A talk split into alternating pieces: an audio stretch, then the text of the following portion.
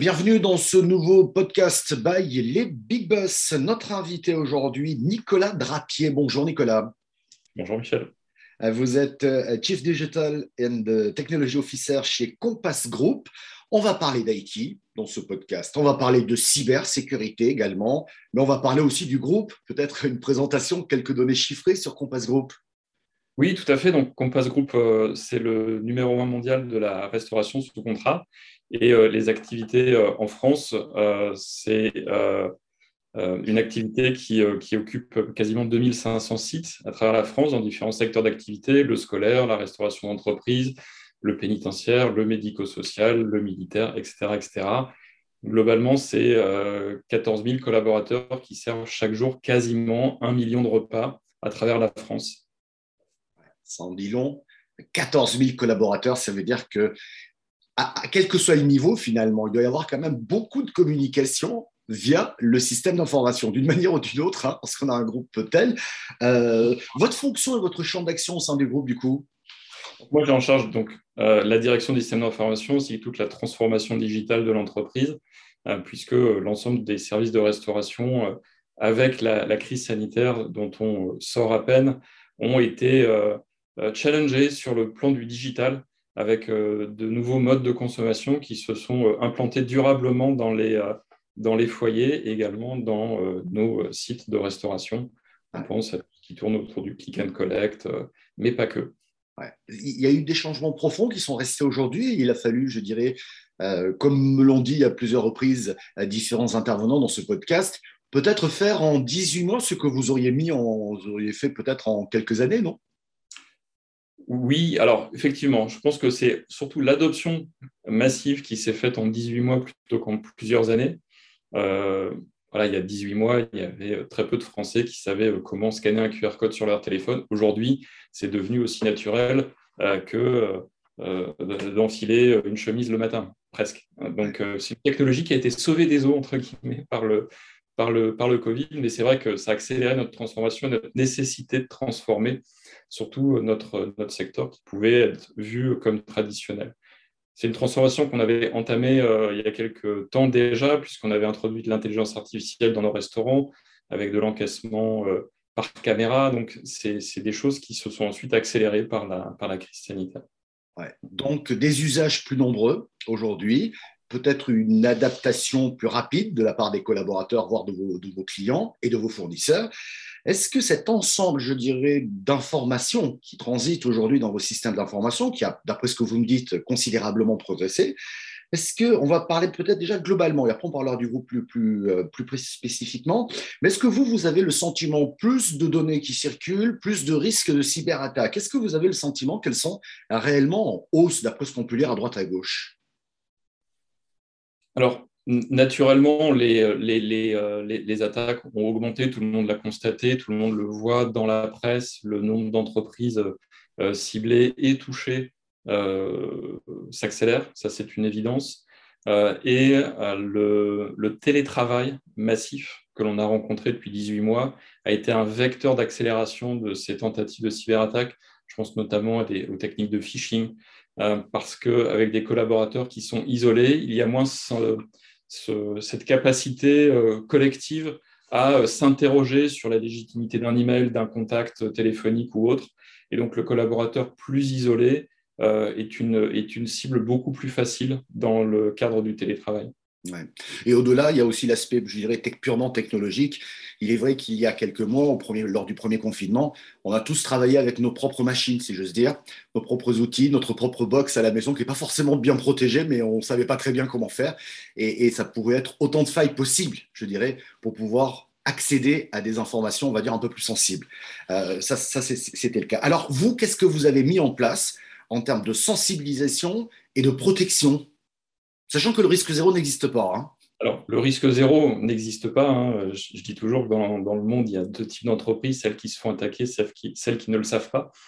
Euh, euh, et donc, en fait, il faut agir sur les deux leviers, à, la fois les protections techniques qu'on doit mettre en place. On a renforcé considérablement nos infrastructures euh, autour de la cybersécurité ces, ces 18 derniers mois, renforcer la sécurité des postes de travail, la sécurité de, de tous nos endpoints partout, puisqu'on a une organisation qui est qui est éclaté sur plus de 2000 sites, comme je le disais tout à l'heure.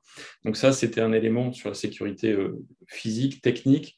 Et ensuite, la sécurité humaine. On, a lancé depuis quelques temps maintenant des campagnes extrêmement régulières, à la fois de sensibilisation de tous nos collaborateurs sur les bonnes pratiques, les risques auxquels ils s'exposent, des formations, mais également aussi des exercices de simulation euh, que l'on fait à intervalles réguliers auprès de différents types de populations pour, euh, alors, entre guillemets, euh, on simule des, attaques et on regarde comment les, personnes réagissent et ensuite on utilise ces campagnes comme des vecteurs de sensibilisation supplémentaires auprès de, auprès de l'ensemble de nos collaborateurs qui sont utilisateurs informatiques. Cette sensibilisation est essentielle, je crois savoir, mais peut-être que je me trompe, mais que pratiquement 9 euh, euh, attaques sur 10, 9 cyberattaques sur 10 est liée à une faille que l'être humain a créée involontairement, c'est-à-dire peut-être un mot de passe un peu trop facile ou non remplacé depuis un certain temps. Et tous ces petits détails qui peuvent sembler dans notre vie quotidienne en disant oh, je vais changer mon mot de passe plus tard ou sinon je m'en souviendrai plus, etc. Ce sont tous ces petits détails humains qui ouvrent la porte, je dirais, au hacker. Exactement. Euh, c'est pour ça que le volet technique est important parce qu'il faut que l'on mette en place tout ce qui va nous prémunir, entre guillemets, des, euh, risques basiques euh, humains. Changer un mot de passe, il faut mettre en place les contrôles de mot de passe qui vont bien. la mise à jour de la machine, ça doit être une question à poser aux collaborateurs. le montage d'un VPN, ça doit être quelque chose qui doit être transparent. Donc voilà, c'est plein d'éléments sur lesquels on doit aussi axer notre, notre action pour faciliter et éviter ce type de, comportement au maximum. Le risque zéro euh, n'existe pas, mais euh, on a moyen de le limiter. Ouais, c'est clair. Il y a un dernier point que j'aimerais évoquer avec vous, les réseaux sociaux. il y a vos collaborateurs qui peuvent euh, utiliser leurs réseaux sociaux sur leur propre compte, mais qui peuvent aussi être des failles parce qu'il y a peut-être des informations un peu sensibles en parlant du boulot ou des choses comme ça qui peuvent circuler. Puis il y a vos propres réseaux à vous. et tout cela est pratiquement assez ouvert, assez facile lorsqu'on veut dénicher une information sensible. Là aussi, il y a un travail de sensibilisation à l'utilisation des réseaux sociaux. Tout à fait. Euh, sur plusieurs leviers, encore une fois. Euh, déjà la prévention, euh, donc la, communication, la sensibilisation de nos utilisateurs.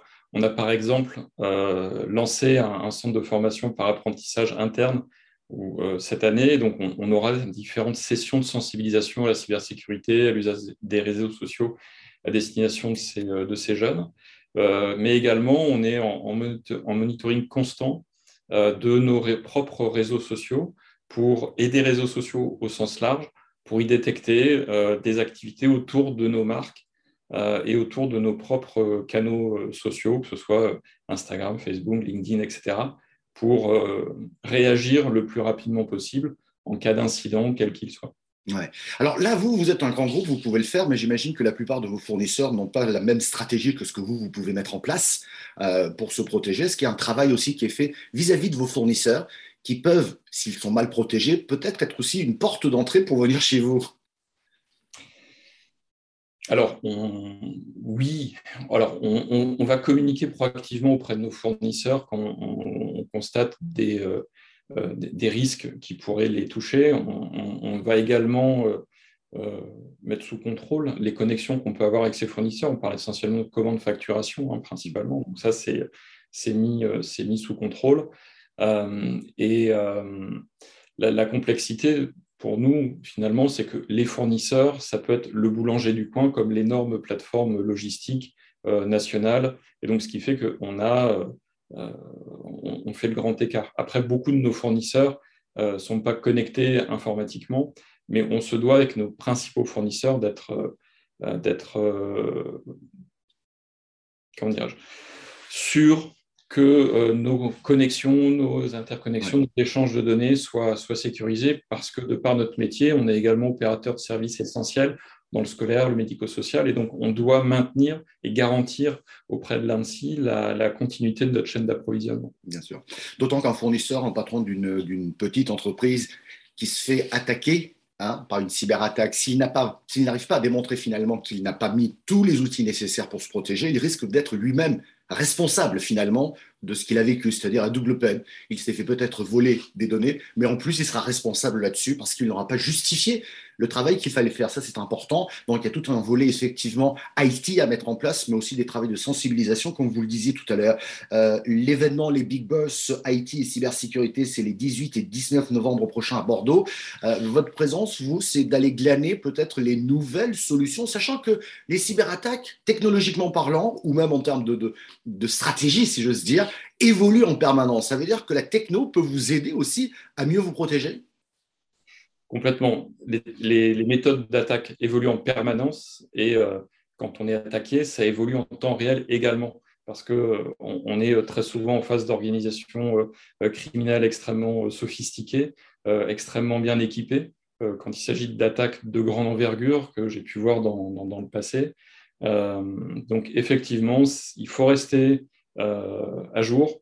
Il faut avoir un coup d'avance sur la technologie de demain euh, et, avoir aussi une infrastructure qui soit résiliente, euh, ce qui est euh, quelque chose d'extrêmement important.